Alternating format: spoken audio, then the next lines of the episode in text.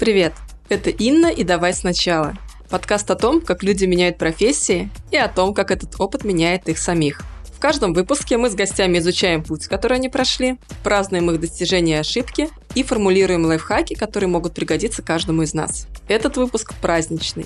Во-первых, подкасту исполнился год. За это время мы с вами встретились с 15 прекрасными гостями и узнали о том, как они меняли профессии. Поздравить подкаст с днем рождения просто. Можно рассказать о нем в соцсетях, оставить отзыв на платформе, где вы слушаете выпуски, или же поддержать проект финансово на платформе Boosty. Ссылку оставлю в описании выпуска. Во-вторых, сегодня начинается второй сезон «Давай сначала». В нем нас снова ждут интересные истории героев и копилка лайфхаков из их опыта смены профессии. А сегодня у меня в гостях Анна Каханчик. Аня каждый день меняет жизни людей и сегодня наверняка изменит и вашу. Подробнее о себе Аня расскажет в первую минуту интервью. Аня, привет. Инна, привет. Я очень рада, что ты открываешь второй сезон подкаста. Мне очень хочется поговорить о твоем опыте и о теме, которую я очень часто вижу у тебя в сторис, в соцсетях. Может быть, конечно, это я так обращаю на это внимание, но мне кажется, что ты довольно много внимания уделяешь, в том числе зонам гения. Вот и как раз на эту тему хотелось бы с тобой поговорить. Про зону гения действительно говорю много, и говорю это как э, сквозь собственный опыт и сквозь опыт моих клиентов. Может быть, нужно представиться сначала, чтобы люди понимали вообще, кто пришел, кто эта женщина, которая будет нам сейчас про гениев рассказывать. Меня зовут Анна Каханчик, я коуч, ментор, медиатор, я супервизор э, канадского бизнес-акселератора, тренирую бизнес-коучей, еще являюсь внутренним коучем э, компании «Газпром» вся эта моя деятельность да, объединяется под одним таким девизом, лозунгом. Я двигаю людей, которые двигают мир. Я помогаю им сдвигаться, чтобы они реализовывали свои крутые проекты, которые меняют мир к лучшему. Отсюда очень плавно и явно вытекает та самая зона гения, да, и работа с ней, поиск этой зоны гения. Потому что я убеждена, только люди, которые находятся вот на своем пике, да, на пике своих возможностей, на пике своего потенциала, на пике такой, знаешь, энергии, созидания, они действительно способны делать очень крутые проекты, которые действительно меняют мир, меняют его к лучшему. И моя задача таким людям помогать находить свою зону гения, ее вспоминать. А мы ее не придумываем, мы ее вспоминаем, потому что каждый человек рождается бриллиантом, и каждый уникален. Мы все слышим, на самом деле, про эту уникальность. На этой уникальности выстраиваются даже маркетинговые истории. Но это правда. То есть каждый из нас при рождении, он наделен уникальным сочетанием данных, которые могут распаковаться в определенной среде, да, в определенных обстоятельствах. Когда человек использует эту уникальность по назначению, он как раз и раскрывает свой потенциал на максимум, приносит э, наибольшую пользу себе, миру и так далее. Проблема в том, что мы забываем про эту уникальность, да, мы ее теряем в процессе воспитания, в процессе взросления, в процессе взаимодействия с социумом, да, который нам приносит инструкции как надо. И мы забываем, насколько мы уникальны. Некоторые из нас даже не успевают почувствовать, не успевают даже начать раскрываться. Потому что очень быстро социум их обтесывает такие, знаешь, одинаковые полежки. В какой момент потом человек начинает э, про это задумываться? Ну, вот где-то 30-35, когда принято говорить про какой-то кризис, а на самом деле человек начинает, знаешь, чувствовать, что он способен на большее, чем у него есть. И это такая метафора, как э, гром внутри и шепот снаружи. Когда я в своих каких-то мечтах, секундных, минутных фантазиях очень широк, такими расправленные плечи, да, я чувствую внутри много энергии, какой-то поток, тепло. И мне кажется, что я могу очень многое сделать, да, у меня приходят какие-то светлые идеи, но я очень быстро схлопываюсь. И получается такой внутренний конфликт. У нас такие сомнения перевешивают. Вдруг я не смогу, да, вдруг у меня не получится, я начинаю опираться там на свой прошлый опыт. И в этот момент многие люди начинают искать кто поможет им во-первых, раскрыть, во-вторых, поддержать их все-таки, чтобы они реализовались. Вспомнить, все-таки стать тем, кто ты есть на самом деле. Присвоить себе вот эту вот аутентичность, да, вот эту самость, вот эту энергию, продолжать свой путь уже в своем истинном качестве. Вот это вот про зону гения. У тебя до коучинга был период корпоративной карьеры. Расскажи, пожалуйста, чем ты занималась в корпорациях и насколько там проявлялась твоя зона гения? Да, на самом деле карьера, я такой, можно сказать, уже к своим 38 заслуженный работник труда, потому что стаж у меня сколько уже, 21 год, наверное, к этому времени. Я сменила порядка семи. Я не буду говорить, что это разные прям сферы, кардинально разные. Скорее нет, чем да. Ну, давай скажем, что семь направлений деятельности я сменила, прежде чем я нашла как раз-таки то, где раскрывается моя зона гения. И это вот произошло таким естественным путем. Занималась разными вещами, но вот последние 11 лет до момента, когда я вышла из корпоративной э, структуры в 2020 году, там, за 11 лет до этого я вошла в компанию, которая занималась э, агрегацией контента на рынке. Если помните, были такие истории «отправь смс на короткий номер и получи какой-то контент». Вот я работала в компании, которая входила в топ-3 контентных агрегаторов для большой четверки сотовых операторов. Я доросла до коммерческого директора и руководила направлением по работе с партнерами в обе стороны. Да? То есть, с одной стороны, у меня были э, сотовые операторы, а с другой стороны, у меня были партнеры, которые предоставляли этот контент. В силу ряда обстоятельств после пяти лет такой очень успешной работы, хороших оборотов, серфинга да, на волне, компания закрылась, то есть она перешла в другие руки, скажем так. И пришлось с этой же командой, с этими же э, акционерами начинать э, другой бизнес с нуля. В эту пятилетку максимально раскрылся мой гений, потому что, получая образование в сфере там, бизнес-коучинга, маркетинговых историй, да, продающих историй, получилось так, что я пробуя, нашла себя в этом. То есть я начала набирать людей, это был продающий колл-центр, мы работали с там, разными товарами, и я набирала сотрудников, я обучала их продажам, я составляла продающие скрипты, и вот с этого этапа я выросла до руководителя колл-центра количеством сотрудников 1200 человек. Да, у нас было 5000 продаж в сутки, опять вошли в топ-3, хотя начали мы снизу. И вот в чем здесь проявлялась моя зона гения? В том, что я траблшутер, да, это тот, который такой антикризисный управляющий, который решает э, проблемы, с которыми там, не справляется большинство, например, который принимает быстрые решения, который нестандартно мыслит. И, например, когда стоит задача быстро нанять 300 э, сотрудников, мы не занимаемся классическим подбором, да, мы сотрудников покупаем, например, да, или мы целыми такими отделами, как одна из иллюстраций. И приходилось очень много выполнять таких вот нестандартных задач. Еще какой э, здесь момент? Я очень люблю такие твердые показатели. Я люблю цифры, я люблю результаты, которые можно пощупать. И здесь, конечно, моя вотчина, когда я управляю всеми показателями продаж, с чеками, конверсиями, всем-всем-всем-всем-всем, это очень заряжает, очень круто, это всегда есть э, что поделать с точки зрения управления людьми. Мне очень нравится выращивать людей, в них уже разглядывать их зону гения, что в них э, круто, да, что у них классно получается, переставлять их на места. Тоже к вопросу проблем в подборе, да, в рекрутменте. Классический такой подход, он не позволяет нам в человеке увидеть больше, чем написано в его резюме, например, или чем написано в нашей вакансии. А в процессе работы такой внимательный подход, наблюдение позволяет э, человека использовать вот реально по назначению. То есть ты можешь его снять с одной позиции, да, перевести на другую, и там он будет эффективнее гораздо и даст рост э, буквально всей компании. И классно было то, что мое руководство было такое, знаешь, лишено вот этих бюрократических всех штук. То есть, если бы меня заставляли что-то процессить, делать какие-то рутинные задачи, я бы, естественно, слилась, потому что я под эти задачи не очень подхожу. Но, понятно, какие-то процессы там были, они были делегированы успешно. Я фактически большую часть времени занималась тем, что у меня очень круто получается.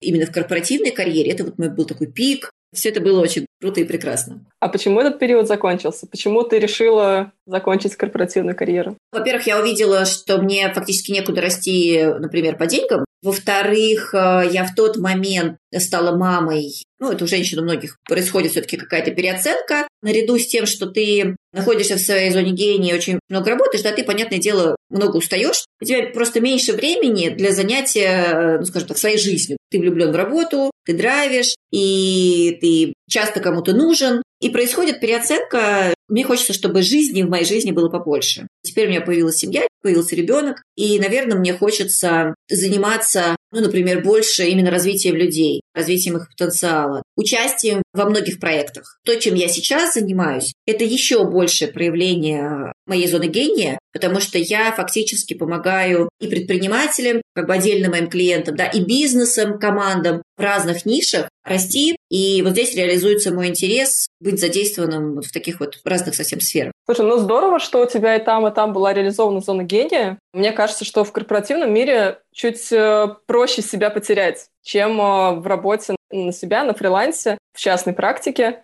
И очень здорово, что тебе удалось как раз э, поймать свою волну и ее оседлать и не упускать. Я считаю, что мне очень повезло с акционерами, которые дали мне свободу, которые дали мне возможность себя потестировать, поискать. Они, конечно, от этого сумасшедше выиграли. За эту пятилетку в этом вот втором бизнесе ну, сменилось несколько, можно сказать, составов команд. Я осталась, потому что я работала там, где я должна работать, там, где мне положено работать, там, где истинная я. Мне безумно важно и радостно, что и после моего ухода прекрасно работает эта компания. Сильная, крутая, слаженная очень компания. Кто сейчас слушает, может сказать, ну, конечно, ей повезло с акционерами, да, они дали возможность, э, например, раскрыться. Каждому из нас никто не мешает находить себе среду, формулировать прежде всего для себя, как я хочу, как я хочу, чтобы было. Не какой у меня там опыт предыдущий есть, или как мне все говорят, это в мире устроено, а как я хочу, чтобы было. Больше слушать себя, больше доверять себе в своих желаниях и искать, где я действительно могу раскрыться, где для меня эти возможности уже приготовлены. Да, вот знаешь, на самом деле действительно самый, наверное, важный вопрос.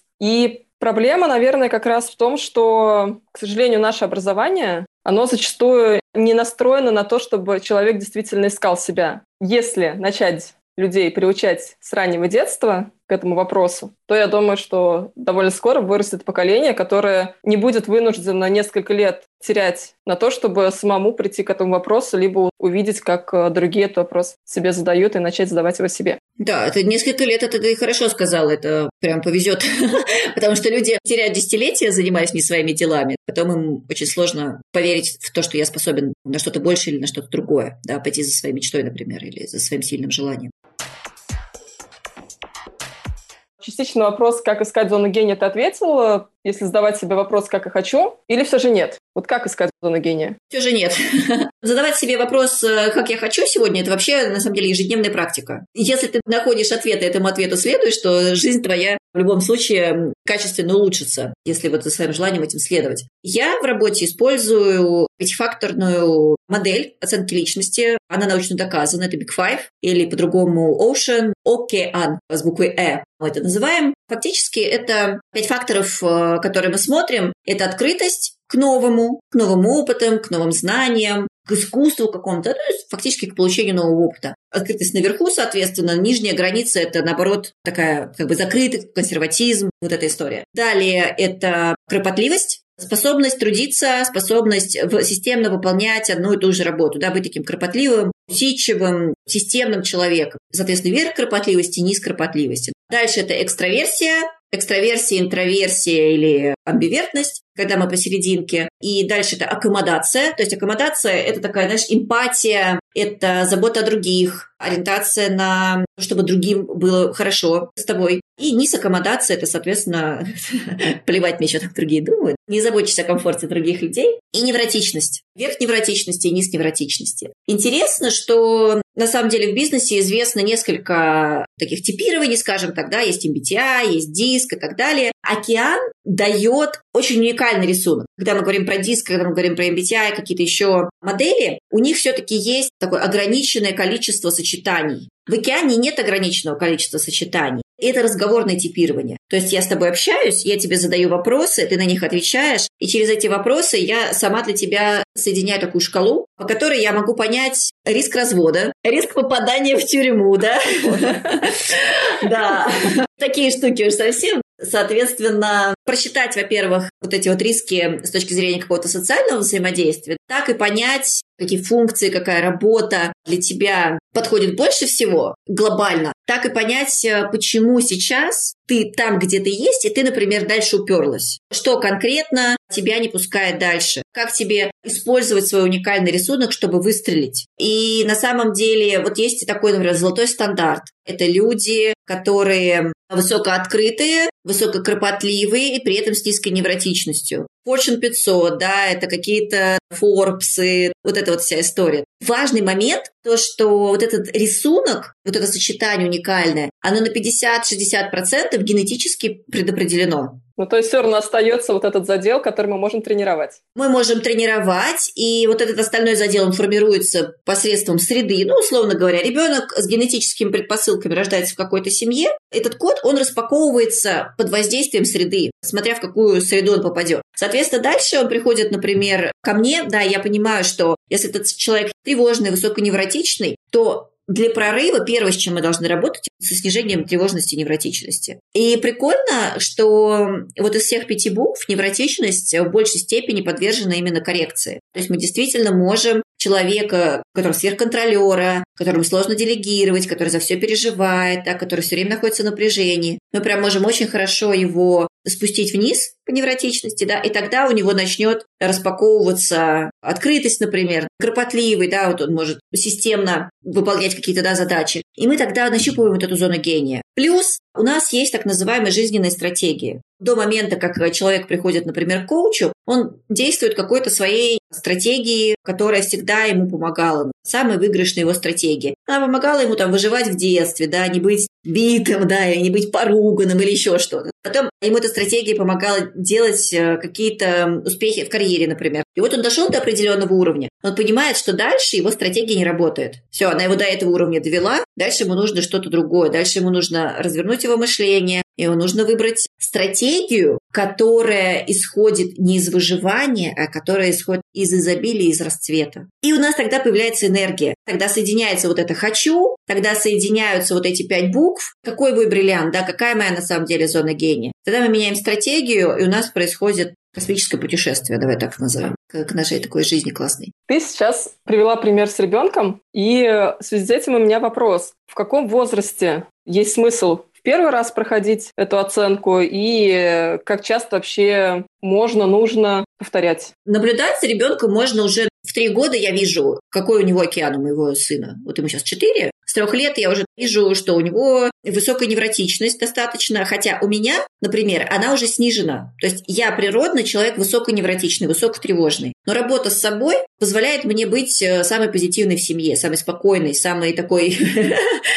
Самой позитивной в семье звучит круто стабильный, верящий, что все нормально, да, то есть какие-то вот такие благоприятные сценарии. Хотя раньше это были абсолютно противоположные, вот это, знаешь, такое кошмарение себя. Вот мой парнишка, при том, что он в принципе веселый, подвижный, у него мозг, он себя кошмарит. Тут на самом деле есть еще, конечно, влияние процесса созревания мозга, да, такая ригидность психики, есть такое понятие у детей, когда они такие в ритмах, в режимах, еще в чем-то. Если посмотреть мужа моего, да, на мою маму, например, да, то у нас вот эта вот склонность к высокой невротичности, она есть. И здесь я понимаю, что мне своему ребенку важно все время на примерах объяснять, смотри, ты думал, что будет плохо, это только мысли твои. А сейчас посмотри на факт. Все нормально. Страшилки не оправдываются. Он у меня знает уже, что у него в голове компьютер, который думает, что у него приходят какие-то мысли, да, по поводу которых он грустит. Я ему на понятных э, каких-то примерах повторения мать учения показываю, обучаю его через собственный опыт. В подростковом возрасте уже можно типировать человека,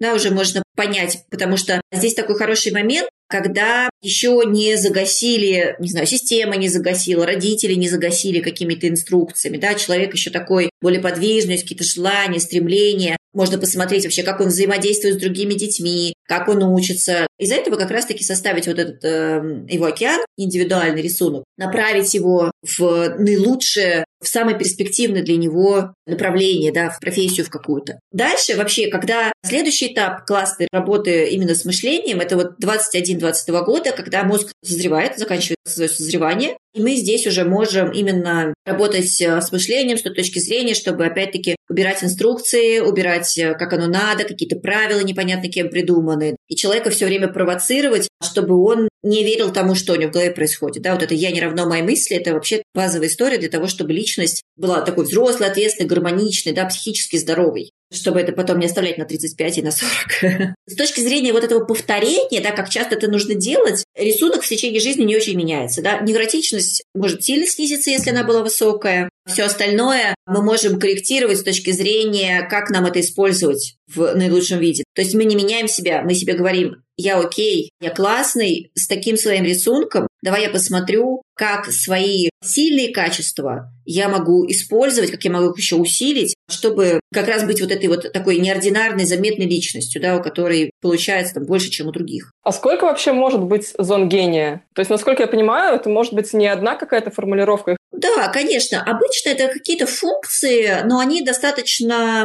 знаешь, близко друг к другу находятся. Мне классно удается слышать, слушать человека. Я такой внимательный к деталям. И тогда я буду, э, скорее всего, хорошо процессить, хорошо выполнять какую-то там длительную похожую работу. Либо я вот такой вот человек, который, куда он не придет, например, и у него для всех есть решение он очень быстро получает информацию, да, вот эту высокую открытость, он ее очень быстро обрабатывает, он может очень быстро дать решение, он очень быстро что-то сделать, да, вот это быстро, быстро, быстро, быстро. И, соответственно, обратная сторона этой медали, он плохо процессит. Ему нужен кто-то на подхвате, вот из тех первых, которые как раз-таки умеют таблички, умеют процессы, умеют долго что-то делать. Зона гения, она просто какая-то, знаешь, как бы широкая, у нее есть функции, они близкие по роду. Хороший вопрос про несколько зон гения. Я бы все-таки сказала, что она скорее одна, просто ее можно расширить, уточнить, да, детализировать. Смотри, ты думал, что ты можешь вот это, а ты еще можешь и вот это, и вот это, и вот это. Смотри, у тебя смежного очень много. И тогда у человека пропадает частая история, что, например, я могу деньги зарабатывать только вот так. Упираемся в какое-то значение, которое кажется нам там, единственно верным, например, а мы можем человека расширить и показать ему, смотри, ты еще вот так, вот так, вот так можешь. Тебе не нужно себя вот настолько в узкие рамки запаковывать. И тогда он получает освобождение, тогда у него высвобождается энергия, и он как минимум счастливее становится, да, как максимум богаче и продуктивнее. Ты сейчас сказала, что людям, у которых э, быстрое мышление, которые быстро находят, обрабатывают информацию, им нужен кто-то, кто будет их дополнять в плане процессов. Как у тебя это реализовано в частной практике? Как правило, да. Есть, вот как я сказала, например, вот высокооткрытые и высококропотливые и низконевротичные. Почему это называется золотым стандартом? Их мало. И они, скорее всего, есть в каких-то списках, которые всем известны. Те люди добиваются больших успехов. Либо скоро попадут.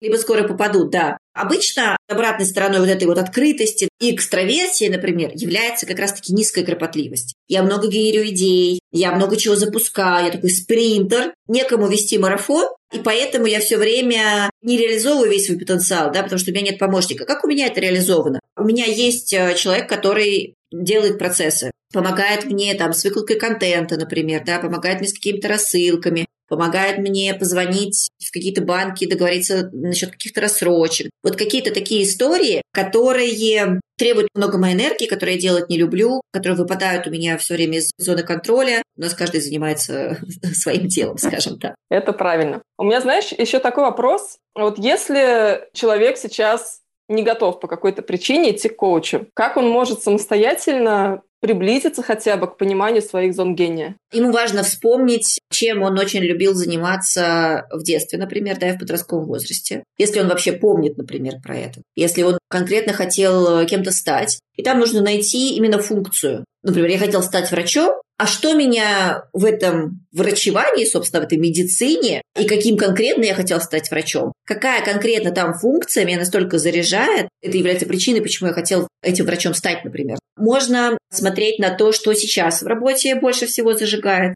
Давай представим, что мы из твоей работы убираем то, что тебе точно не нравится, и оставляем то, что тебе очень нравится. Если еще это усилить, да, то это что будет? Что бы ты хотел делать, как если бы все было возможно? Это вообще один из моих любимых вопросов. Как если бы все было возможно, чем бы ты занимался? А чем еще? А что еще на это похоже? Ну, в принципе, что человек может в интернете найти метафорические карты и отключить логическое вот свое мышление, да, включить другие отделы мозга, чтобы самого себя, например, покоучить. Еще, когда я занималась профориентацией подростков, ну, иногда им высылала ролики, где люди рассказывают про разные профессии. Врачи, космонавты, кто-то еще. Я им давала, смотри, тебе вот список роликов, пожалуйста, их посмотри, Послушай этих людей, найди, что для тебя там интересно, да, что ты точно да, точно нет. Или, например, опять-таки берешь не всю профессию, а только часть этой профессии, какую-то функцию и пишешь мне, почему тебе это нравится. И вот таким способом мы находили чем интересно заниматься, потому что на самом деле вот это же очень ключевой момент, чтобы было интересно.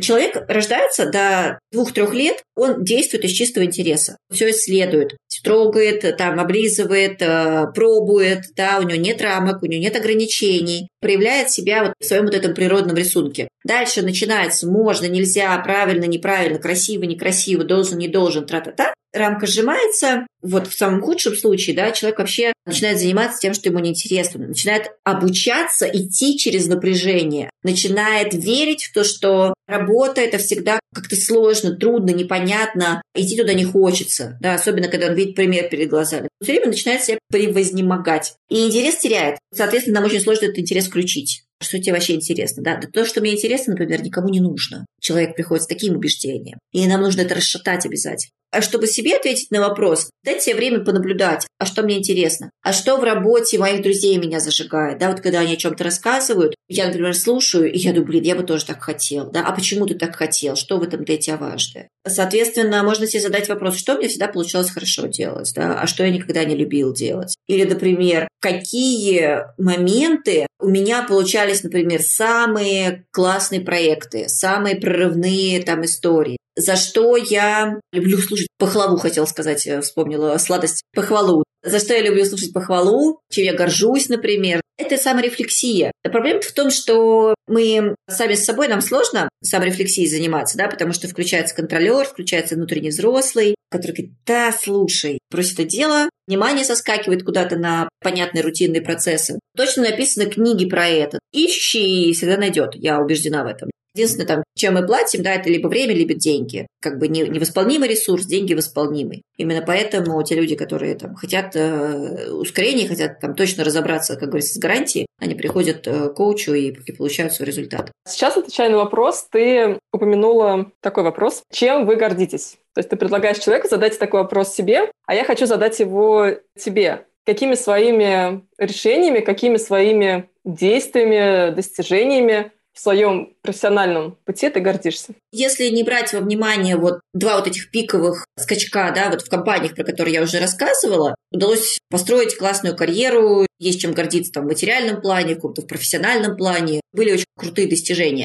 Сейчас, после того, как я вот из корпорации вышла, начала строить э, свой коучинговый бизнес, слушай, я, во-первых, горжусь, что если я учусь где-то, прихожу на обучение, по факту в числе тех 10%, кто показывает наилучший результат, в том числе и финансовый, да, если такая задача стоит. Я невероятно горжусь тем, что я помогаю коллегам. Неоднократно, я сегодня, кстати, вспоминала, я так или иначе готовилась, даже, может быть, не столько к интервью, у меня сейчас будет э, запуск э, коучинговой программы, и я думала о том, на самом деле, вот самая первая моя работа, где я начала карьерный путь, это был э, деканат вуз, в котором я училась. И так получилось, что где-то там к концу уже, наверное, с третьего курса я начала писать курсовые дипломы на заказ. Мое свойство, ну не то чтобы там быстрее всех что-то понять, да, и начать помогать своим сокурсникам, ну примерно так одна из таких настроек, да, это скорость обработки информации, скорость понимания выше среднего каких-то новых там величин, новых знаний и встраивание это в процесс, да, то есть я вообще не теоретик, я прям практик. И горжусь тем, что у меня, правда, получается быстро, быстрее, чем у других. У меня получается другим уже людям потом, знаешь, помогать с точки зрения объяснения понятными словами и очень-очень честно рассказывать, как оно на самом деле устроено. Снимать вот эти иллюзии продающие. Мир пытается что-то упаковать, что-то продать. С одной стороны, поддерживаю, да, у меня очень большой такой, знаешь, багаж вот этой вот поддержки, желание быть рядом вместе с человеком, пока он сам не обучится самостоятельно двигаться, да, потому что это тоже такое обязательное условие работать со мной, и чтобы человек потом вышел из-под этого крыла и сам полетел. Мне кажется, я всем горжусь. Потому что, ну, реально классно получается мне воспитывать ребенка, у меня классная семья. Год назад переехали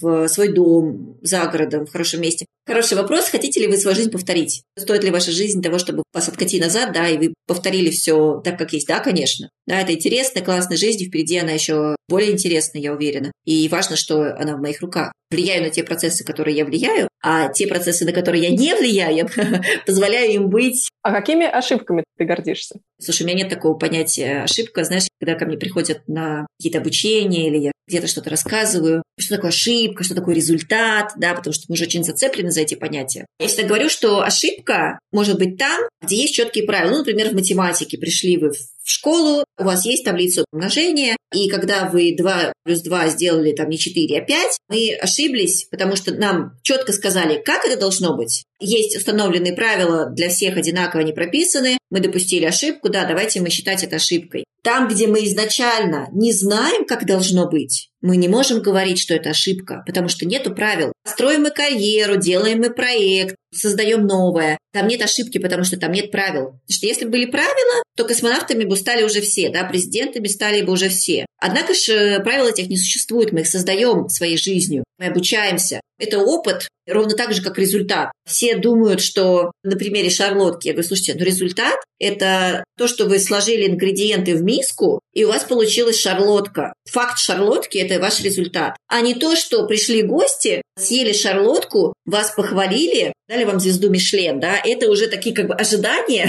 которые всем хочется. Но почему-то мы ориентируемся именно на те ожидания. И потом начинаем разочаровываться. То есть нам важно вообще э, всегда определяться, да, что, что является ошибкой, что не является, что является результатом, а что не является. Да, здесь тоже зарыта большая собака. Ну, реально, я ничего не могу в своей ошибке записать, честно. Я сейчас не рисуюсь, не красуюсь, не пытаюсь надеть белое пальто. Ошибок у меня, правда, нет. В школе есть, там красным нарисовано в тетрадке, они до сих пор хранятся. Все, других нету.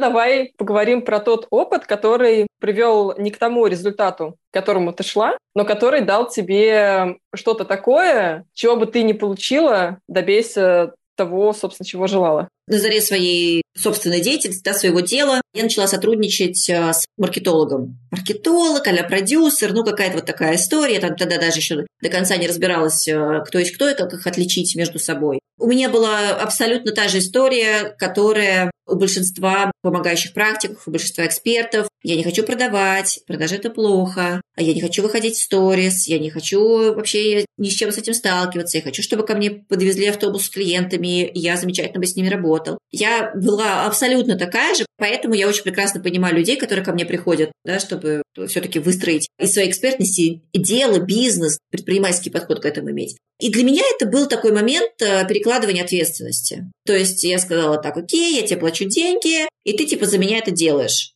фигня получилась, честно. Да, я приобрела очень много опыта, но мне потом пришлось самой пройти маркетинговые курсы, самой обучиться, самой развить насмотренность. У меня сейчас нет никакого маркетолога, у меня сейчас нет никакого продюсера, я получаю в разы больше, чем это было тогда. Я не говорю о том, что никому не надо работать с продюсером. Нет, но важно здесь не врать себе. Не снимать с себя за деньги ответственность. Важно все-таки прежде всего для себя иметь видение своего бизнеса, какой он должен быть, какую я там роль занимаю. И я сейчас, правда, не могу что-то делать. Или у меня коряги в голове, виде убеждений, да, с которыми можно поработать, и тогда я смогу. Мы же недооцениваем совсем себя, да, мы думаем, что для нас что-то невозможно. То, что мы думаем для нас невозможно, за месяц можно сделать иногда. Бывает такое, что ты получаешь сумасшедший разворот, что тебя просто сносит, и ты себя не узнаешь. Что для тебя вообще, в принципе, это было возможно. Да? Ты столько времени жил и вообще про это не думал. Оказывается, одну коряшку только убрать нужно, например, из головы.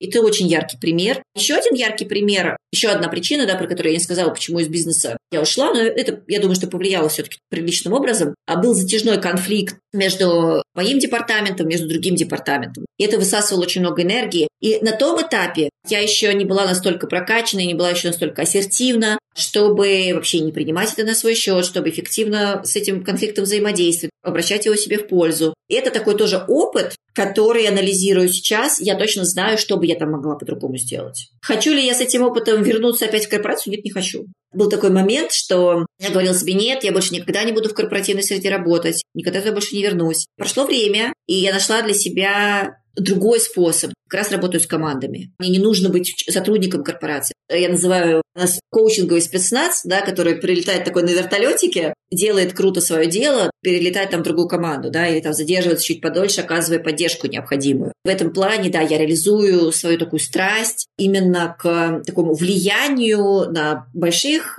бизнесах. Я реализую свою страсть вот к влиянию на какие-то процессы, когда потом происходит рост. И это очень круто, при этом не находясь в какой-то конкретной корпорации. Давай представим, что к тебе приходит человек, который хочет поменять профессию, но что-то его не устраивает в его нынешней работе, и ты ему можешь дать только один совет. Ничего больше, только один совет. Что бы ты ему посоветовала? Вот вопрос был бы, да, причина, да, я бы знала причину, по которой он хочет поменять э, свою работу. И, скорее всего, в этой причине ответ, знаешь, как эта причина может ему решить вопрос, как поменять и на что поменять, так и как остаться здесь и сделать круче в несколько раз. Вопрос, почему, какие причины, по которым ты сюда пришел. Наверное, это такая отправная точка, из которой мы очень много достанем, раскрутим. Совет, я не даю советы. В том-то и штука, да, я не знаю, как человек, который ко мне пришел, ты, например, ко мне придешь, я не знаю, как тебе хорошо. Да, только ты знаешь, как тебе хорошо. Моя задача показать тебе, что ты это знаешь, дать тебе уверенность, что ты можешь себе доверять в этом и дать тебе энергию и развернуть твое мышление так, чтобы ты реализовал то, что ты хочешь. Поэтому э, советы – это точно не ко мне. Я помогаю доверять себе, увидеть себя, услышать, сделать свою жизнь такой, как тебе хочется.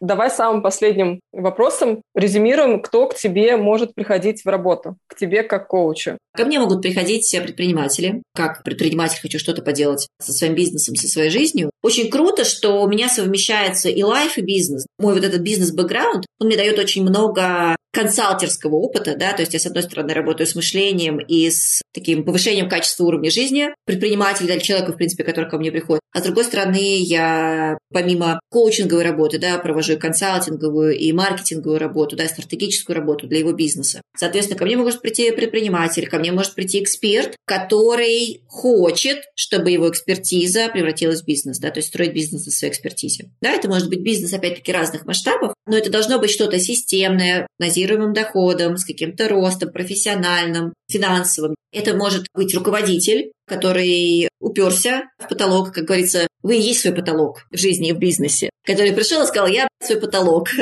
давай меня куда-нибудь или релацируем с повышением, да, или мы здесь э, научимся больше делегировать, да, я выгорел, например, я хочу дальше строить свою карьеру. Наверное, это такие ключевые образы людей, которые ко мне приходят, и плюс команды. У меня есть партнер, как раз-таки по бизнес-акселератору, мы вместе с ним проводим программу катализации бизнеса для компаний, команд от трех человек до 200. Выводим их к прямолинейному лидерству, да, к росту, вытаскиваем из вот, руминации, из топтания на месте. Круто. Тебе можно писать в Телеграм? Мне можно писать в Телеграм, мне можно писать э, в разные сети, всегда открыта к общению, открыта к амбициозным проектам, людям и горю тем, что делаю. Спасибо большое. Спасибо.